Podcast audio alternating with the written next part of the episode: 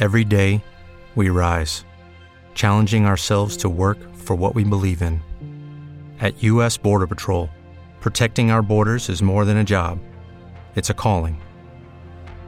Agents answer the call, working together to keep our country and communities safe. If you're ready for a new mission, join U.S. Border Patrol and go beyond. Learn more at cbp.gov/careers.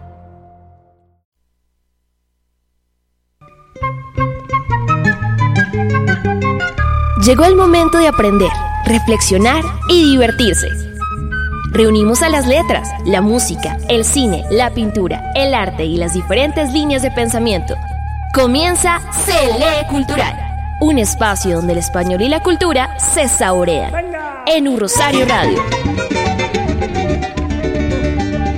Donde las letras tienen la palabra. Bienvenidos.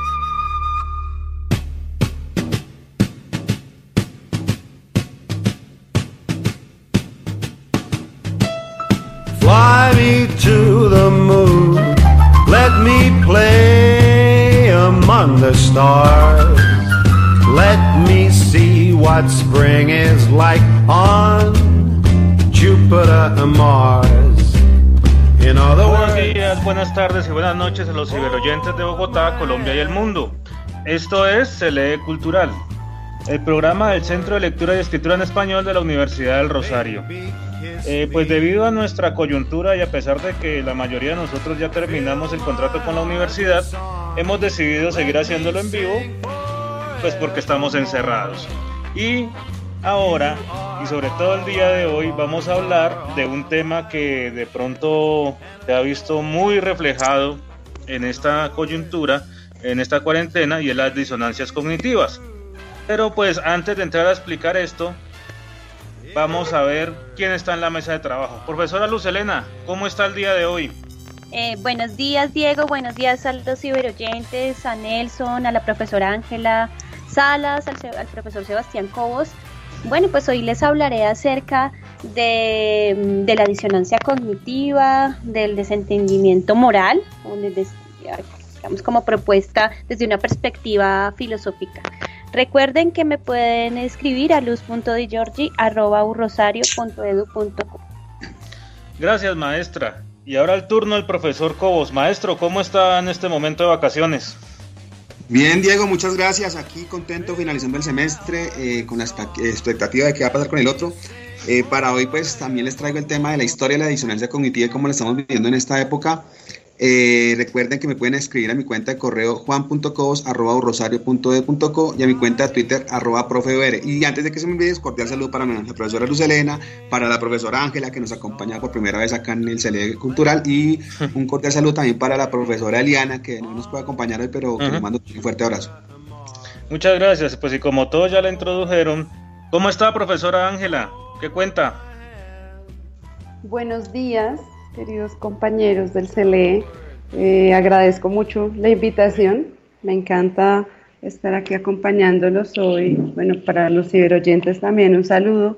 Mi nombre es Ángela Salas, soy profesora de la Escuela de Ciencias Humanas y hoy voy a conversar con ustedes sobre mecanismos de desentendimiento moral, el asunto del autoengaño y pues a conversar un poco sobre ejemplos de mentiras que de pronto nos estamos echando en esta época.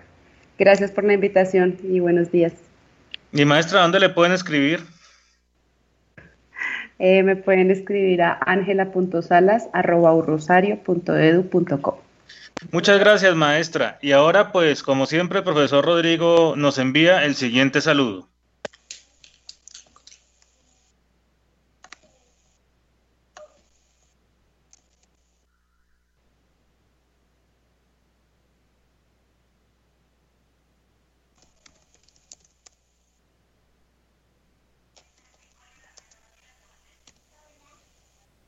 Querida ciberaudiencia que se une para disfrutar de una nueva emisión del CLE Cultural. Reciban un cálido saludo y un saludo también para mis colegas del Centro de Lectura y Escritura en Español. Pronta recuperación para la profesora Eliana Ortiz. Hoy les hablaré sobre la disonancia cognitiva que parece emerger en esa sentencia del Evangelio, hagan lo que ellos dicen, pero cuídense de hacer lo que ellos hacen. Soy Rodrigo Huertas y me pueden escribir a jose.huertas.urrosario.edu.co. Recuerden instalar el aplicativo Casa UR en su tableta o en su celular y estar listos para pedir sus citas, sus asesorías con los profesores del CLE. Gracias, maestro Rodrigo. Recuerden que la dirección general está el señor Sebastián Ríos y desde su casa haciendo un gran esfuerzo en el máster el señor Nelson Duarte.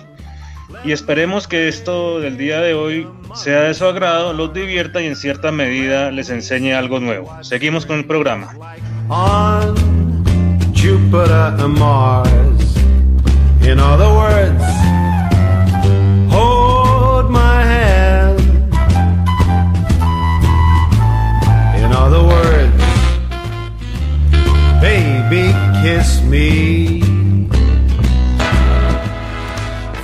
Bueno, y nuestro primer tema del programa de hoy es una pregunta que, pues, a raíz de la disonancia cognitiva, aparece en este sentido y es la siguiente. ¿Por qué hacemos cosas en las cuales no creemos o hacemos lo contrario de lo que creemos? Y pues no tienen que dar la respuesta directa, pero pues podemos empezar a, pues a- en este debate desde ese punto y empezamos con la profesora Lucelena, maestra.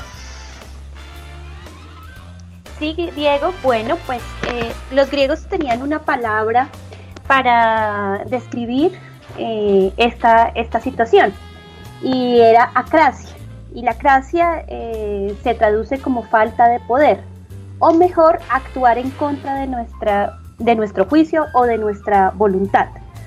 Eh, en este caso, pues, eh, la eh, en este caso la, mm, la tiene que ver con ser racionalmente qué debo hacer, qué debo realizar y mis acciones reflejan lo contrario. A pesar de que nos ofrezcan buenas razones, hacemos lo que no es conveniente para nosotros o lo que no es conveniente según el juicio racional. racional. Parece ser que el deseo es más fuerte que la razón en este caso, respecto a la clase. Entonces, eh, pues acá para esta situación eh, hay un filósofo, pues como ustedes saben, y, y siempre he hablado de él en esta emisora o en este espacio, que es Baruch Espinosa, tenía una razón para, da- daba unas razones de por qué nos sucedía eh, la cracia o nos sucedía esta situación. Y eh, Espinosa diría que esto sucede porque estamos vinculados a afectos tristes o afectos negativos. Entonces está vinculada a la emocionalidad.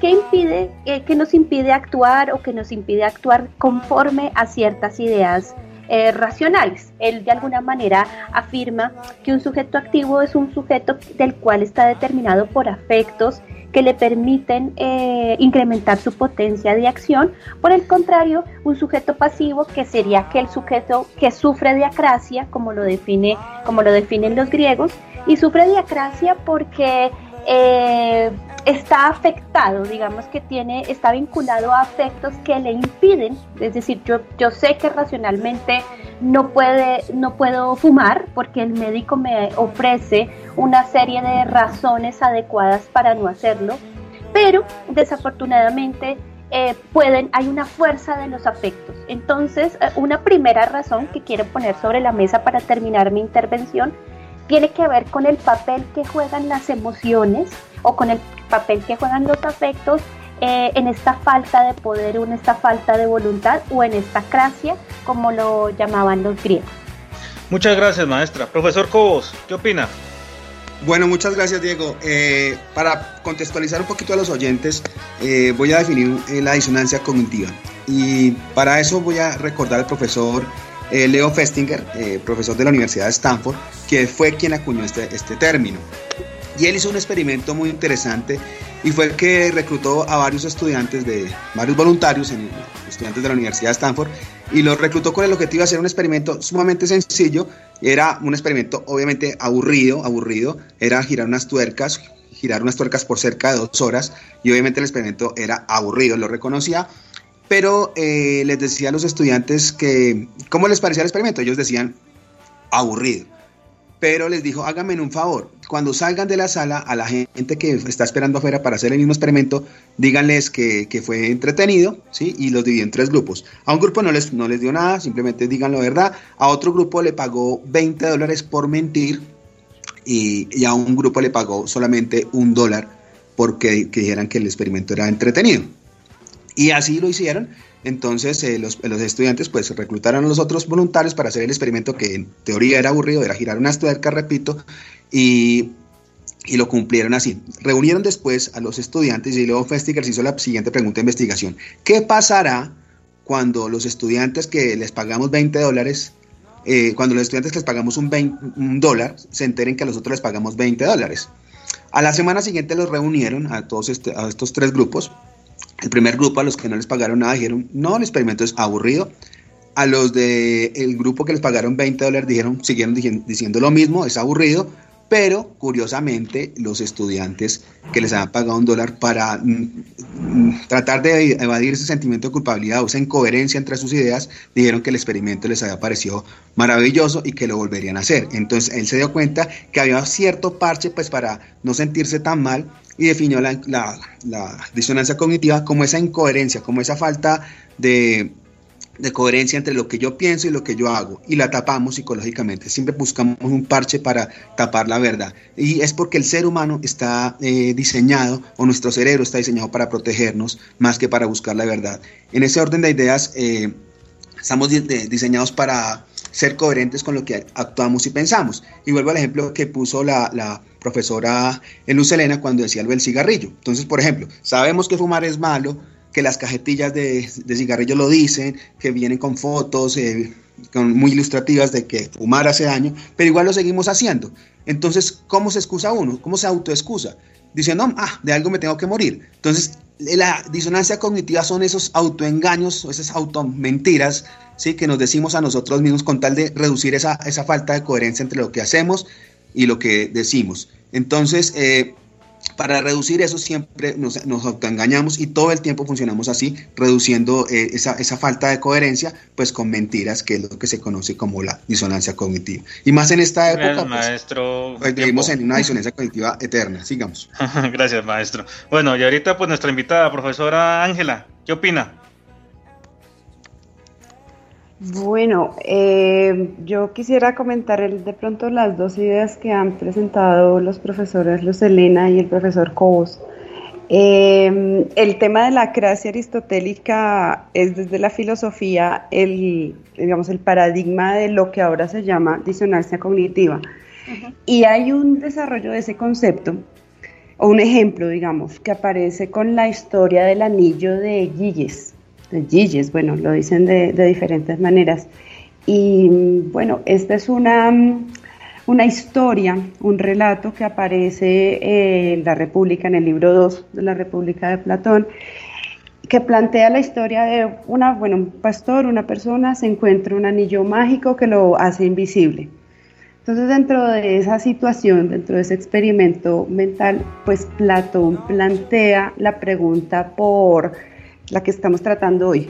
Eh, porque o cómo es que los seres humanos actuamos correctamente o si los seres humanos somos buenos. En esa historia, pues se pone en evidencia que cuando los seres humanos somos invisibles, eh, actuamos como no debemos. Entonces ahí se desarrolla un poco ese tema de la, de la acracia, de cómo eh, actuamos diferente a lo que debemos, solo que la historia del anillo de Nidjilles nos hace caer en cuenta que si alguien no nos está viendo, hacemos o somos capaces de hacer cosas que no haríamos ante el juicio de otras personas. Y también plantea, y es un poco la pregunta que nos deja esta historia, nos dejan a todos los seres humanos la pregunta respecto a si yo fuera invisible, ¿hasta dónde llegaría? Si yo tengo la certeza de que nadie me está vigilando, de que nadie me está observando o controlando qué soy capaz de hacer o cómo, hasta donde yo misma puedo ponerme, ponerle límites a mis acciones. Entonces, este, esta regulación social me parece muy importante dentro de la pregunta del tema de la disonancia cognitiva porque mm, une la capacidad que tenemos los seres humanos de, hacer, dar nuestras mentiras, como lo decía el profesor Cobos, eh, pero también de identificar eh, hasta dónde podemos llevar, llegar.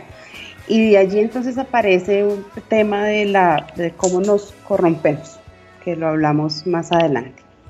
Muchas gracias, maestra. Y ya para, digamos, redondear esto, eh, vamos a... Dale más potencia a tu primavera con The Home Depot. Obtén una potencia similar a la de la gasolina para poder recortar y soplar con el sistema OnePlus de 18 voltios de Ryobi desde solo 89 dólares. Potencia para podar un tercio de un acre con una carga.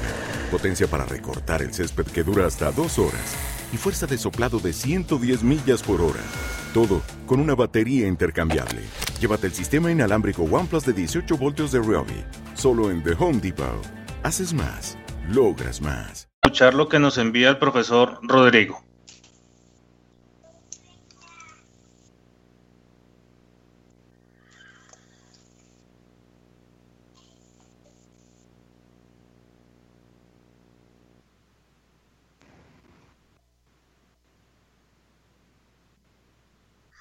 Bueno, eh, entonces en este sentido pues tenemos varias cuestiones, ¿ya? Las emociones, las mentiras y pues la primera que va a hacer réplica la profesora Lucelena. Un minuto, maestra. Bueno, réplica de pronto sí, cómo hablar acerca de las emociones. Digamos que en este caso eh, de pronto no lo dije en mi intervención, que tenía que ver con cuando nosotros nos dejamos llevar, no por la razón, sino por emociones y emociones que están vinculadas a, emociones negativas. Estos, esto, según, digamos, esta perspectiva filosófica espinosista, se da porque no tenemos o aún no comprendemos de forma adecuada las causas de por qué suceden ciertas situaciones en específico. Digamos, eh, quería como, como, como plantearlo porque sí, eh, es, digamos que está ahí como la pregunta de por qué actuamos conforme a las emociones y no conforme a lo que racionalmente se nos ofrece. Maestro Cobos, ¿qué opina de esto? Que actuamos con estas cosas de las emociones y esto. Eh, sí, totalmente de acuerdo. Pues miren que yo le quiero poner un poquitico más de neurociencia al asunto y es que, eh, digamos, prima el cerebro eh, reptil, ¿sí? el límbico en esos sentidos como el instintivo. Y entonces uno, el ser humano, la mayoría de decisiones que toma, pues son más emocionales que racionales y lo vemos, digamos, en procesos de compra, en cuestiones de marketing, siempre apelan como al, instinto del ser humano.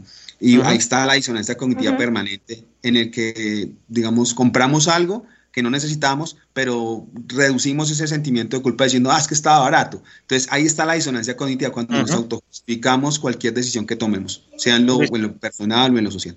Listo, gracias. Y ya pues ya sí tenemos el audio del profesor Rodrigo, por favor lo escuchamos. Hablar de disonancia cognitiva por estos días es hablar un poco de lo que uno escucha de la gente, de lo que se proponen hacer, pero que por alguna circunstancia no logran cumplir. Quiero leerles un pasaje bíblico que de alguna manera nos da un buen contexto para este tema. Del Evangelio de Mateo capítulo 23. Entonces Jesús habló a la muchedumbre y a sus discípulos, diciendo, los escribas y los fariseos se han sentado en la cátedra de Moisés. De modo que haced y observad todo lo que os digan, pero no hagáis conforme a sus obras, porque ellos dicen y no hacen. Atan cargas pesadas y difíciles de llevar y las ponen sobre las espaldas de los hombres, pero ellos ni con un dedo quieren moverlas. Cierro cita. Sin duda este pasaje bíblico me recuerda lo sucedido el pasado 27 de abril. La alcaldesa Claudia López y la senadora Angélica Lozano violaron una de las disposiciones de la cuarentena que señala que solo un miembro por familia puede salir a aprovisionarse de alimentos, entre otros elementos necesarios. Sus discursos en relación con el estricto cumplimiento del confinamiento preventivo debido a la emergencia sanitaria por el COVID-19 se hicieron agua con este mal ejemplo. Claro, ellas lo reconocieron y entiendo, fueron multadas. Y traigo a cuento esto porque, aunque me ha parecido que la señora alcaldesa ha manejado de una forma razonable la situación, y a veces, si me lo permiten, con más pantalones que el primer mandatario, nos pidió que hiciéramos algo que ella también tenía que cumplir. En medio de esta crisis y del consabido discurso monotemático de varios sectores del gobierno nacional, también nos topamos con salidas en falso o con incoherencias que van en contravía de lo que el mismo gobierno ha venido señalando y esta forma de proceder le da mucho sentido en nuestro contexto a ese pasaje del evangelista Mateo. Hagan lo que ellos dicen, pero cuídense de hacer lo que ellos hacen. ¿Qué de esto? Bueno, yo estoy viendo aquí en la conversación como unas posturas diversas. Eh, el profesor Huertas nos hace caer en cuenta que las sanciones nos regulan. Eh, por su parte, el profesor Cobo nos habla de los incentivos. En su ejemplo del experimento nos mostraba cómo los incentivos son los que nos mueven a tomar decisiones. Y la profesora Luz Elena señala el énfasis en, en las emociones. Entonces yo hago esta compilación para pues, sostener la idea de que la, la regulación que necesitamos para no caer en autoengaños, para un poco para restringir la capacidad que tenemos de generar mentiras y, actuar conforme a ellas, pues es necesaria. entonces ahí viene una paradoja planteada pues desde la psicología y desde la filosofía, porque tenemos una racionalidad enorme como seres humanos, y a pesar de eso caemos en esta necesidad de regulación externa. Cumplimos cuando nos sancionan, cumplimos cuando nos dan incentivos, cumplimos cuando sabemos cómo justificar ante nosotros mismos las, nuestras acciones. Y, todo eso es una regulación social, es lo que quiero señalar en este punto. Eh, gracias maestra. Y la profesora Ángela pues ya nos introdujo a nuestro siguiente tema y es digamos que los panelistas eh, nos den luces de cómo no caer en estas cuestiones. Y pues para ello eh, iniciemos con la maestra Luz Elena, profesora. Bueno, eh, yo, yo estaba pensando a propósito de la regulación que menciona la profesora Ángela. Lo que sucede es que en nuestro contexto nos enseñan a obedecer, o estamos, estamos como obligados simplemente a obedecer y aquí va como otro criterio que quiero introducir a, la discusión y creemos que la responsabilidad de las acciones es de otros, no, no de nosotros. Digamos que también nos parece ser que nos podemos zafar fácilmente de nuestra responsabilidad, específicamente en un contexto donde nos enseñan simplemente a obedecer, ¿no? A donde de pronto nuestra autonomía o incluso también nuestra capacidad racional pues no está tan, eh, eh, digamos, desarrollada, bueno, no, sé cómo decirlo ahí. En, ocasiones se nos hace fácil cumplir la, orden que nos dicen o las órdenes que nos, que nos, eh, que nos dicen ciertas autoridades y que incluso pueden llevar a resultados nefastos. Pero también a no asumir lo que, digamos, a no asumir nuestras propias acciones o a no asumir que, digamos que, es nuestra responsabilidad frente a ciertos actos que realizamos.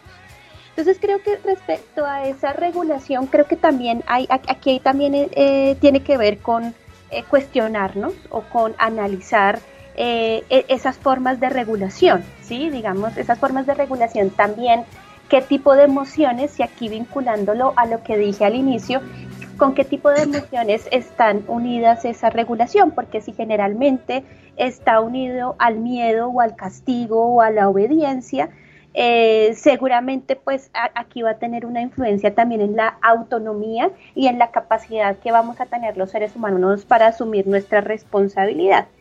Eh, porque digamos, cuando se nos enseña un poco, y aquí ya voy a terminar, simplemente obedecer, parece ser que estamos apostando a sociedades más individualistas o a sociedades en donde eh, los ciudadanos simplemente rigen una regla determinada por alguien y se nos olvida, por el contrario, que somos parte de una comunidad en la que la autonomía depende de los otros o depende, como en este, en este caso, en este momento, en la pandemia, la, mi vida depende de los otros y la vida de los otros también depende de mí, pero eh, digamos que eso también depende de en el contexto de las formas de regulación, quería como decir, estas formas de regulación pueden tener un vínculo con una emocionalidad que puede permitir o, que digamos que influye en estas disonancias cognitivas, creo yo. Estoy, pensando por ese lado. Gracias, maestra. Profesor Cobos. Bueno, eh, a mí en lo personal me, gustó mucho el, ejemplo que pusieron la profe eh, Luz Elena y la profesora Ángela sobre el, el anillo, no, se me, venía a la mente obviamente la película del Señor de los Anillos. Y, y pues sí, ¿qué haríamos si nadie nos viéramos? ¿no? Y es que el colombiano como que necesita el policía encima para que, para que cumpla la ley. Y realmente eso es lo que, lo que queremos evitar. Es más bien tenemos que promover desde la docencia también eh, mecanismos de autorregulación ¿sí? que no necesitamos que nos vigilemos pues para, que, para portarnos bien, sino tiene que ver con nosotros mismos, con sentirnos bien a nosotros mismos sin que esté la autoridad encima. Y eso es un proceso eh, que debemos eh, llevar a, cabo todos. Eh, la mejor disciplina es la que nos imponemos a nosotros mismos, no la que nos imponen los demás. Y cuando entendamos eso, quizás podemos superar esta, esta pandemia por la que estamos pasando todos. Gracias, maestro. Profesora Ángela, ¿qué, ¿qué recomienda para no caer en esto? Pues yo, en otras palabras, diría, estaría de acuerdo con Luz Elena, con la profesora Luz Elena y con, con el profesor Cobos, pues es la autorregulación, es la autonomía. Cuando yo estaba señalando el tema de, ese factor social que nos regula, estaba hablando de las cosas como son, pero ahora, hablando de cómo deberían ser, eh, creo que, y bueno, no solo creo yo, digamos, desde las ideas kantianas, por ejemplo, Em, hacer énfasis en la autonomía, que es la capacidad de dictarse normas y cumplir las normas que uno mismo se da, es como la, la respuesta a esto, es lo que se debería hacer. Ya que seamos capaces de hacer lo que debemos es otro asunto, pero no caer en, en, en la disonancia cognitiva es algo que se puede evitar solo, creo yo, desde, como decía el profesor Cobos, desde la autonomía desde que tengamos una conciencia plena de que lo que estamos haciendo o lo que vamos a hacer tiene sentido. Un poco de usar bien ese anillo. Yo actúo de esta manera, así sea que me vigilen o no me vigilen. Y estoy de acuerdo con incluirlo en el, eh, en el contexto actual de la pandemia porque ahora necesitamos no gente que cumpla normas, sino gente que, real, que esté convencida de que hay un problema, de que hay un virus y pues que se cuide. Al, en el momento en que cada quien se cuida, está cuidando a los demás. Y bueno, ahí hay varias fórmulas, ¿no? También la fórmula kantiana de la generalización de la acción, algo así como yo quisiera que toda la gente hiciera lo que yo estoy diciendo, haciendo, entonces ahí eso es una manera de evaluar eh, cómo estoy actuando y si debo seguir actuando de esa manera. Pero esa evaluación es justamente para identificar que somos capaces de no solo actuar autónomamente, sino darnos razones para actuar bien. Necesitamos en el mundo en este momento más autonomía que heteronomía. si las normas pueden estar, están, están para regularse, pero socialmente necesitamos que todos le demos sentido a, a la acción correcta, digamos. Eh, que justamente suspendamos esa capacidad de mentirnos o un poco esta idea de si me preguntan yo qué voy a decir, el que voy a decir puede ser una mentira y no nos conviene, a nadie le conviene en este momento actuar desde mentiras y como justificaciones banales. Gracias, maestra. La profesora Lucelena tiene un aporte antes de ir con eh, lo que nos envía el profesor Rodrigo. Maestra Lucelena. Sí, quería hacer énfasis en la noción de autonomía, pero digamos que desde un punto de vista kantiano la autonomía siempre se ha visto desde un punto de vista individual y sería importante ahí agregarle el vínculo eh, comunitario o digamos esa necesidad de eh, que la autonomía o para que yo sea autónoma dependo de los otros y, los, y la autonomía de los otros también depende de las condiciones de posibilidad que yo le ofrezca también a esas personas. Eh, entonces sí, como que somos autónomos, podemos eh, eh, realizar nuestras acciones, pero ser conscientes de que esas acciones dependen de otros o que dependemos mutuamente. Los seres humanos dependemos mutuamente de los otros y, y eso es fundamental, por un lado, para la autonomía.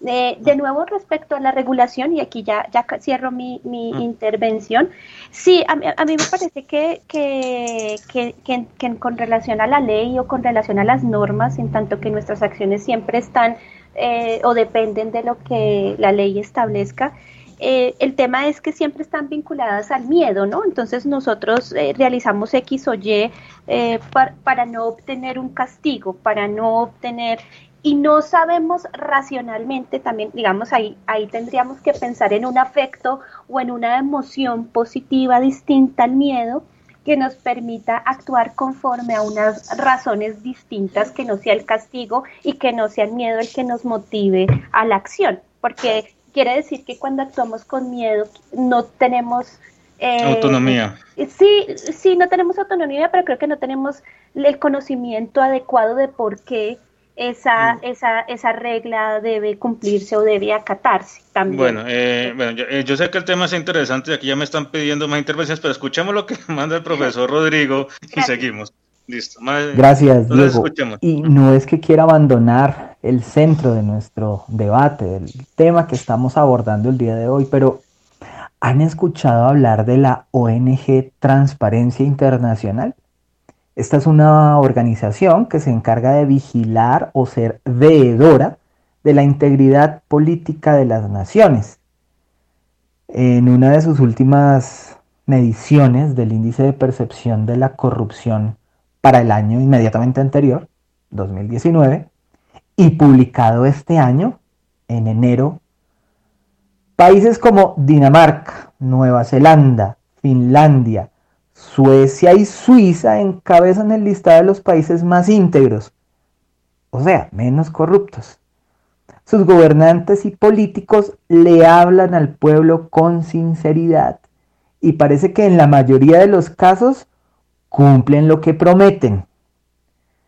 Del otro lado del listado, los gobiernos que tienen a sus pueblos agobiados y, puedo decirlo, sin esperanzas, son Venezuela, Siria, Sudán del Sur y el más infame en esta medición, Somalia.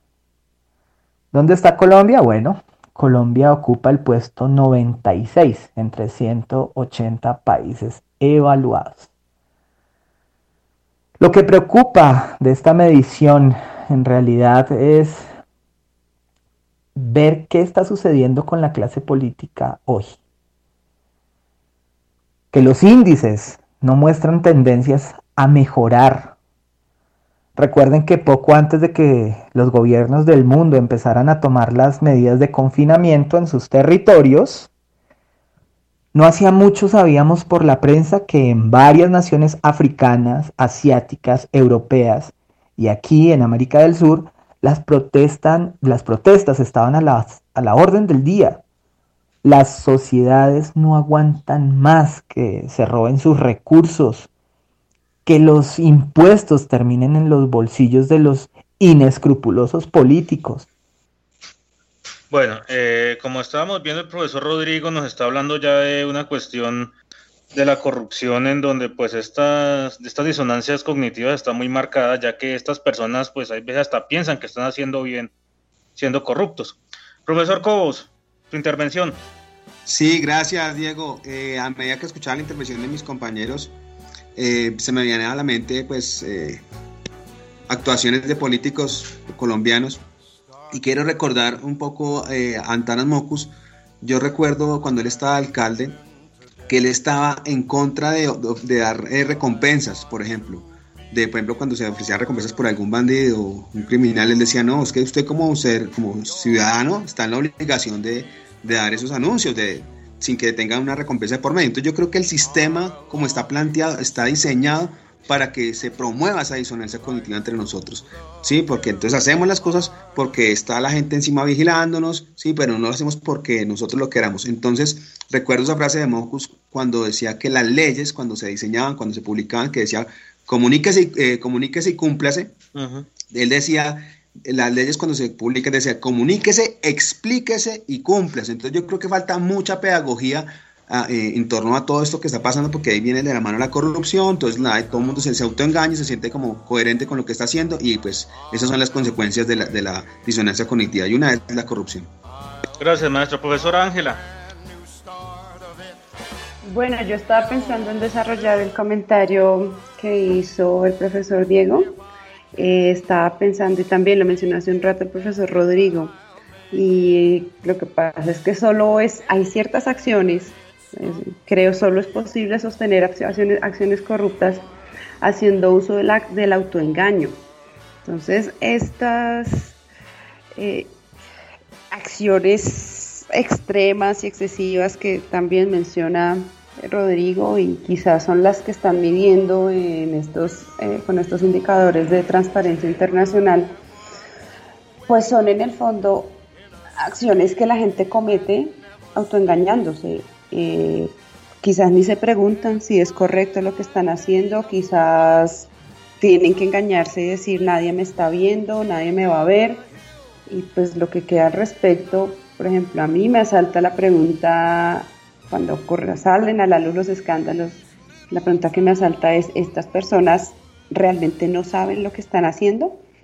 Entonces pienso que quizás esas acciones que llamamos ahora corrupción son eh, la puesta en práctica de esto que en psicología han llamado mecanismos de desconexión moral, ¿sí? porque son formas de autoengaño y de mentiras muy sofisticadas, donde la gente, pues lo llamamos es que se hacen los bobos, así lo llamamos coloquialmente, pero son operaciones muy complejas que la gente realiza para mantener el autoengaño y creen realmente que están haciendo algo que no está mal. Gracias, maestra. Bueno, entonces ya tenemos buen material para seguir con el programa, pero es hora de ir a una pausa. Right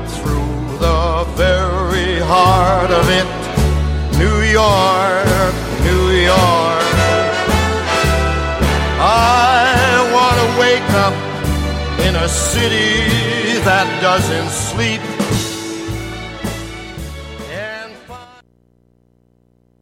Una mirada a la cultura. Se lee en pensamiento, expresión e identidad. Hola. Ingresa a la Universidad del Rosario y sueña en grande. Te abrimos las puertas a un mundo de posibilidades donde podrás cumplir tus metas personales y profesionales. ¿Qué esperas? Tenemos inscripciones abiertas para pregrado y posgrados Mayor información en nuestra página web www.urosario.edu.co.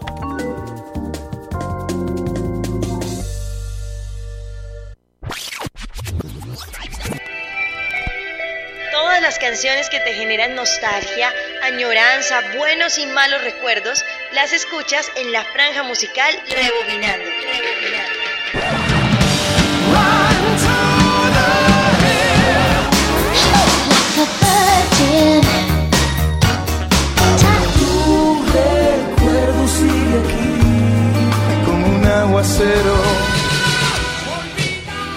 Conéctate con la franja musical Rebobinando, todas las tardes de lunes a jueves de 3 a 6 y revive los clásicos que siempre te moverán el alma y el corazón. Te moverán el alma y el corazón.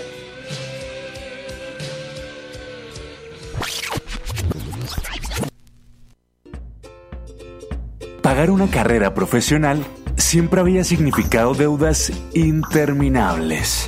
Hasta hoy, la Universidad del Rosario creó el modelo del Cole a la U, con el que podrás financiar tu pregrado directamente con nosotros. Es muy sencillo.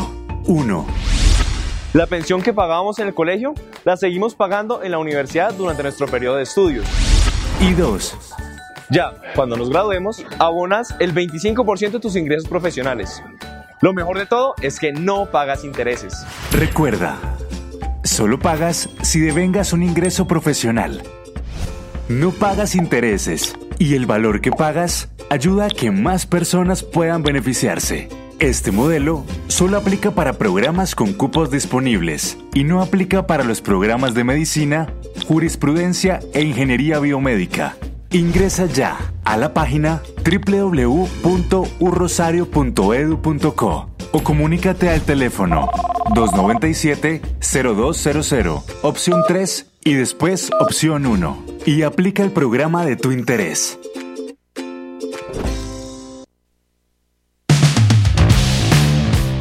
En el 2020, sigue conectado con Un Rosario Radio. Estás escuchando Se lee cultural.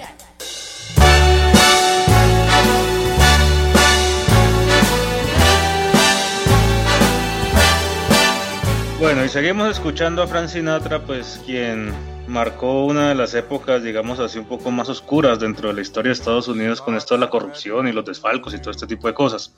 Y con esto vamos a retomar la idea de la profesora Ángela que hablaba acerca del autoengaño. Y para esto pues le vamos a dar paso a la profesora Lucelena, maestra.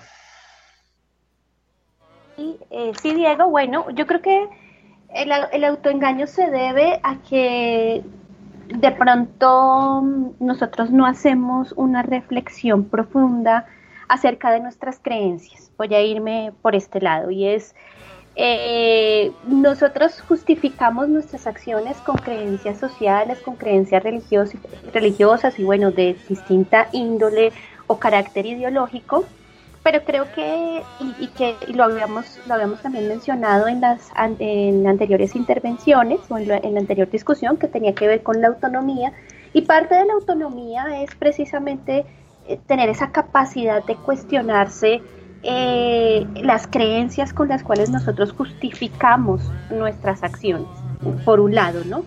Además de también eh, digamos, a la hora, lo que haría un médico, gen- generalmente un médico, por ejemplo, se excusa de participar en una práctica de aborto eh, porque quizás sus creencias eh, se lo impiden. Pero eh, hasta qué punto esta persona ha pensado en esas creencias que le hacen actuar o decidir de esa, de esa manera. Entonces creo que una forma de, de librarnos, por decirlo así, o de pensar en esta situación del autoengaño tiene que ver con la evaluación constante que debemos hacer de nuestras propias creencias, vengan de donde vengan, políticas, eh, religiosas, sociales, ya que muchas veces eh, quizás también, y parte de, de- lo que hemos conversado de la disonancia cognitiva, también tiene que ver con insistir en unas creencias que de pronto, ya- de pronto estamos insistiendo en justificar nuestras acciones con creencias que ya se han agotado, que ya son anacrónicas o que ya no tienen, ya no dan, eh, sí, que ya no son convenientes o pertinentes por un lado, ¿no? Entonces, eh, pues quería poner eh, este punto sobre la mesa, sobre la evaluación también de, de nuestras creencias, ya que pueden generar una gran influencia en las mentiras que nos podemos hacer hacia nosotros, hacia los otros y hacia nosotros mismos en el momento en el que justificamos ciertas decisiones y acciones. Gracias, maestra. Profesor Cobos, su opinión.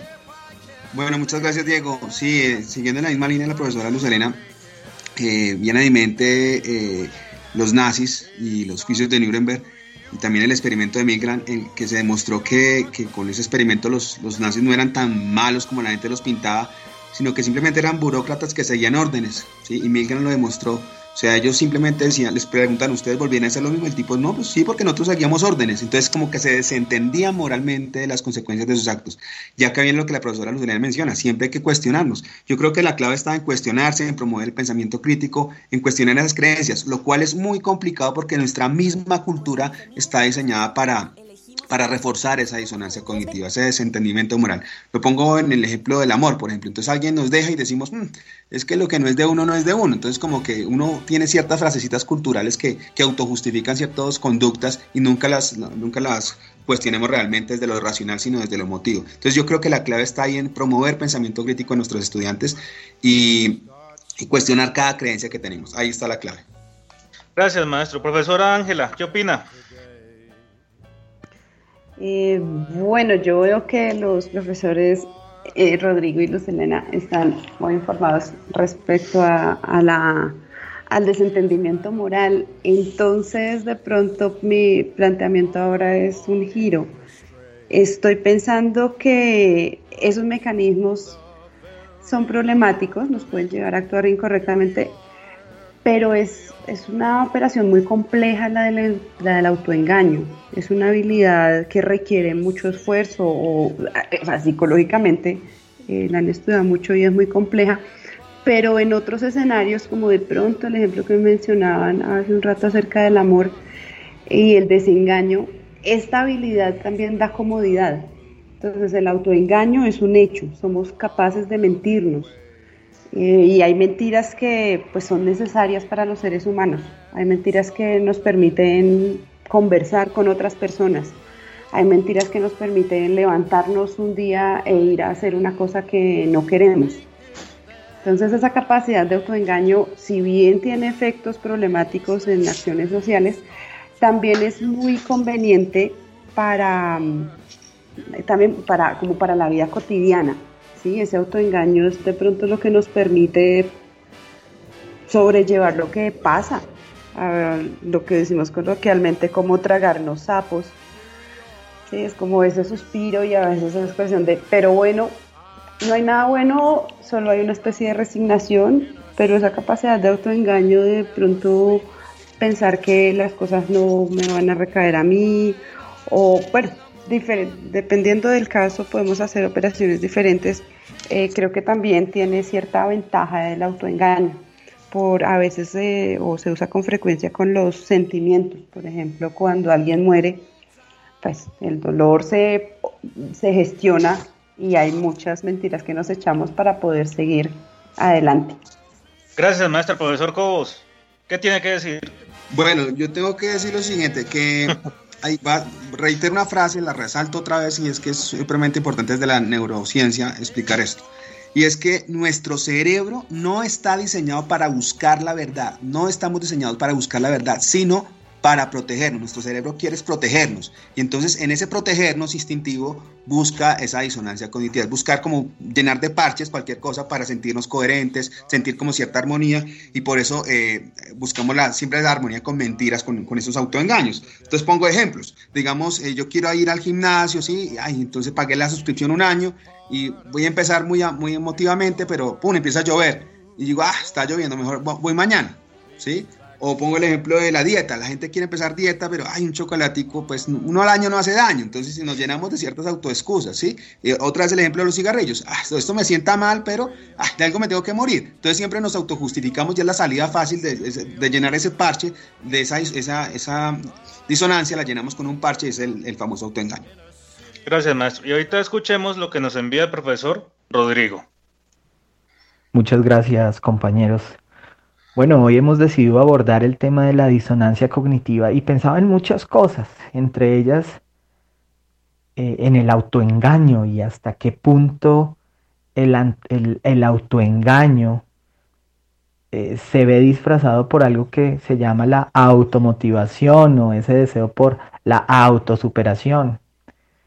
Si yo soy gordito o soy obeso y digo, no, no soy gordito, no soy obeso.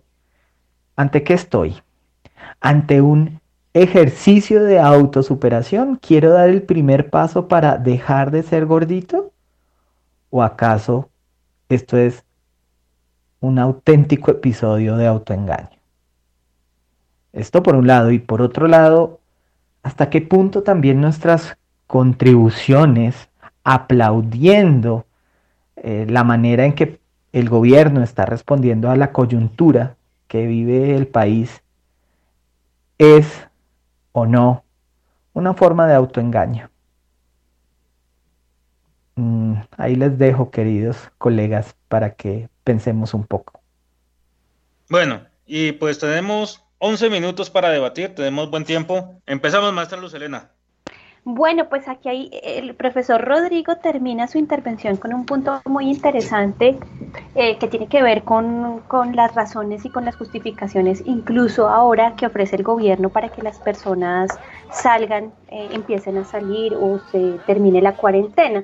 Y, y, y, entonces acá me, me, pongo a pensar en dos cosas. Creo que eh, en, en, en, el caso del autoengaño está la mentira y la justificación, ¿no? Pero creo que, y, aquí le pregunto a la profesora Salas y al profesor Cobos también, si no hay niveles, porque el nivel que, el caso que está mostrando el profesor Rodrigo es un nivel eh, ya bastante importante o un problema, un, un problema que hace daño a otros, por ejemplo, en el caso de tenemos ahorita, la, estamos autoengañados, por decirlo así, de alguna manera, de pensar que todo está bien, de que hay una especie de normalidad, cuando los datos de, eh, que nos ofrecen, eh, de, digamos, los datos de las, de las personas contagiadas, pues eh, está subiendo. Entonces, por un lado, tenemos la sensación, o el gobierno incluso a través de su programa de televisión nos ofrece eh, en apariencia que todo va bien y que se pueden abrir los comercios, pero eh, en dos semanas triplicamos casi los contagios. Entonces ahí ese ejemplo me parece bastante diciente y me parece muy problemático porque eh, ese autoengaño, por decirlo así, está, puede llevar al daño o a la vulnerabilidad a muchas personas. En cambio, pues, este, este, otro, ya, ya voy a cerrar, este, este otro ejemplo que, que, nos decía de pronto también con el gimnasio y con la apariencia, eh, que nosotros no sé, de forma individual nos ofrecemos justificaciones, es como un nivel, tiene que ver con un nivel distinto. Bueno, ahí, ahí dejo la, el, el asunto. Maestra Salas, profesora Ángela, ¿qué opina de eso? De los niveles y de lo que dijeron los maestros. Bueno, eh, yo creo que hay como con niveles conciencia o inconsciencia y pues creo que el problema no se va a solucionar, es, decir, plantearlo es muy interesante por lo que dijeron hace un rato acerca de, de la operación normal del cerebro de no buscar la verdad. Claro, la verdad es incómoda, y vivir dentro de la verdad y creer o actuar conforme a la verdad no es nada alentador. A veces tener exceso de información respecto a la realidad nos puede paralizar, nos puede deprimir, más en este contexto particular. Entonces ahí vuelvo a la idea que mencionaba hace un rato de en ciertas circunstancias es necesario usar ese, esa capacidad de autoengaño, usar esa disonancia para pues para vivir, para seguir adelante. Ahora, es una necesidad, es una operación que se realiza, eh, pero hay, hay cosas respecto a las que sí hay que forzar la conciencia para identificar, oiga, en esto me estoy engañando. Entonces, donde sí sería grave el uso del autoengaño es, por ejemplo, en creer que no me voy a contagiar de COVID, que eso a mí no me va a pasar. Eso es un grave autoengaño, es una creencia pues problemática que puede ponerlo a uno en riesgo y a los demás también. Pero en otras cosas, digamos, para poder ir a, hacer el mercado necesitamos creer que en mi casa, en mi edificio, no hay gente con, pues, con el virus, la gente contagiada, pues si no, no podría salir. Fíjense que las personas que actúan con pues, digamos, están muy preocupadas y muy angustiadas, justamente creen lo contrario. Creen que en todos lados está el virus, creen que no pueden eh, moverse, actuar. Y en ese sentido, ese es el ejemplo que nos muestra que estar conscientes de, la verdad y del autoengaño y de los límites, pues nos puede, nos permite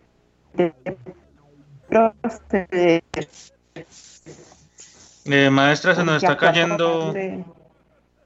Maestra, ¿me oye? Hola. Sí, sí, Ah, bueno, por favor repita que se nos cayó un poco el, audio.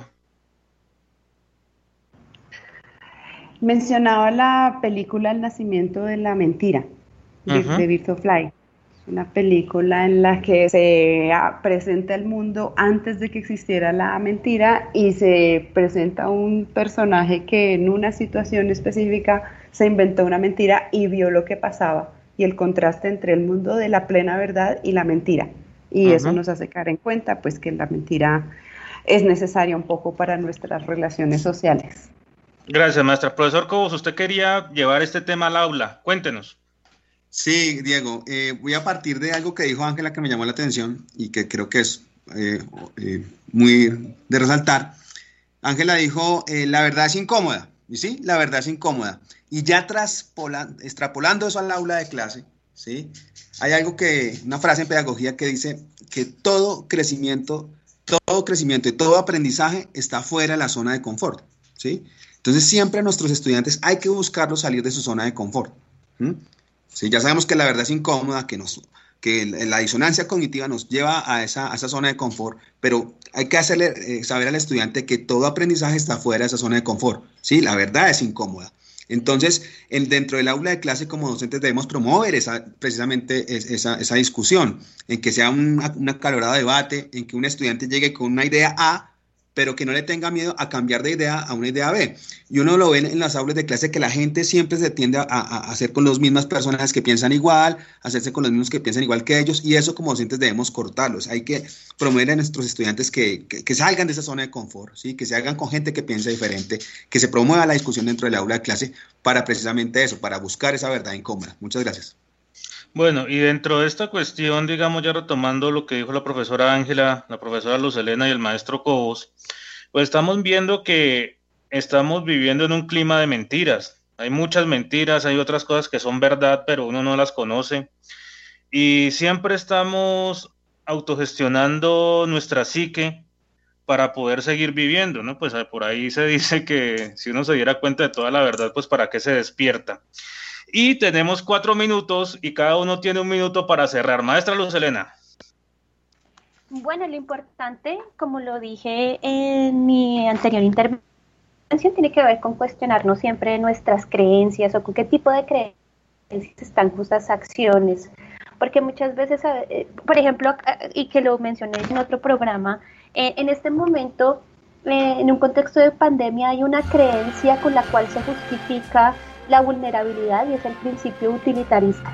Sí, es como, ah, pues finalmente necesitamos que la economía eh, pues eh, eh, empiece o comience, pues porque eso implicaría el daño a muchas a, un mayor número de personas, por ejemplo, pero creo que precisamente ese es un momento en donde se debemos cuestionar, por ejemplo, ese principio o esa creencia que nos hace incluso autoengañarnos que estamos haciendo algo bueno o es una medida buena o adecuada o necesaria en este momento. Maestra Ángela, su minuto. Bueno, yo para cerrar solo que señalaría que somos capaces de engañarnos y es un hecho que lo hacemos, pero quiero recordar lo que hablamos al comienzo y es que también somos capaces de actuar conforme a ideas en las que creemos. Somos capaces de darnos nuestras propias normas y cumplirlas. Entonces, si bien la anarquía es una postura política muy interesante, no está, no, está en, tensión con la autonomía. Y es, podemos no cumplir las leyes que nos dan otros, podemos ser anárquicos, pero no podemos no cumplir con aquello que nosotros mismos nos indicamos. Entonces una invitación es a, identificar que podemos cumplirnos a nosotros mismos como seres autónomos. Gracias, maestra. Profesor Cobo, su minuto. Bueno, muchas gracias, Diego. Yo hemos hablado de la mentira y el autoengaño, y no toda mentira es mala, o sea, la, mentira también tiene una finalidad evolutiva, pero como seres humanos tenemos que eh, cuestionarlos, cuestionarnos siempre. Y lo que mencionaba anteriormente, hay que salir de esa zona de confort, ¿sí? Que esa, esa zona de confort, eh, que la tapamos con disonancia cognitiva, con, con mentiras, salir de, esa disonancia, de salir de esa zona de confort es eh, crecer, es, eh, es aprender.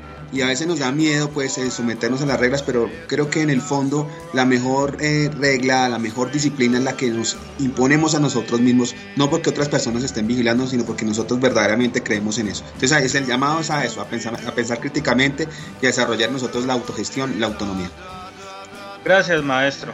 Bueno, y ya para cerrar pues, como estamos viendo, eh, llevamos un tema que nos atañe mucho y es, digamos, esa necesidad de seguridad, ¿no?